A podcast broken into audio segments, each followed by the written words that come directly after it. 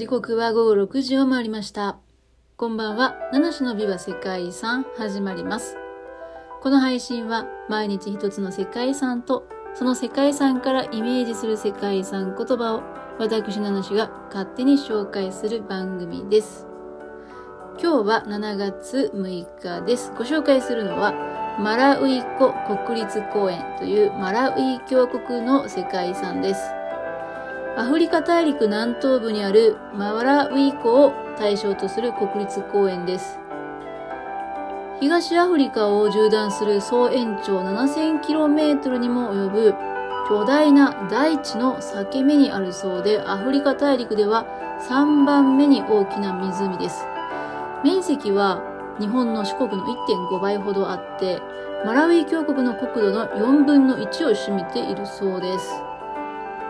マラウイ湖は300万年前に大地の裂け目、大地溝帯に水が溜まってできた淡水湖で、最大深度は706メートルに及びます。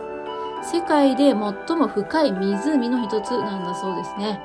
そんなマラウイ湖は湖のガラパゴス諸島と言われるほどの固有種の多さと進化の多彩さで知られています。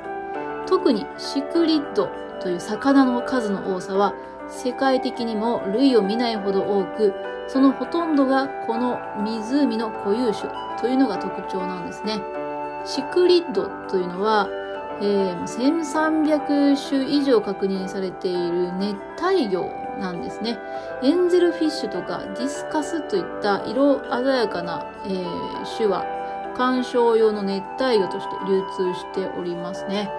あとはティラピアという魚は食用として水産上重要な、種となっていて世界各地で流通して分布地域も拡大しています。まあ、白身魚でね、えー、時々聞く名前ですかね、ティラピア。そんなシクリッドという魚、種類も豊富なんですけども、メスが子供を口の中で育てる校内保育によって子供を敵から守るっていう特徴があるんですけども、それ以外にも、ここに住んでいる魚たちは独特な子育てをするんですね。オスのシクリッドは、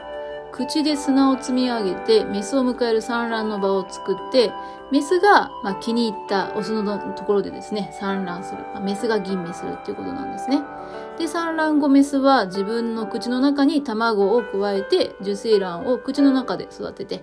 で、稚魚が生まれた後ですよ。稚魚が生まれた後は、カンパンゴというですね、大きなナマズの仲間を利用するんですね。シクリッドは自分の稚魚をこのナマズの仲間に預けて、その周りを守るっていうやり方なんだそうです。だから、子供を預けられたカンパンゴにとっても、シクリッドの親が自分の周りを守ってくれるっていうことでね、まあ、すごくいいと。まあ、共生が存在した状態となるということですね。で、そんなカンパンゴさんもまたですね、自分が稚魚を育てるときには、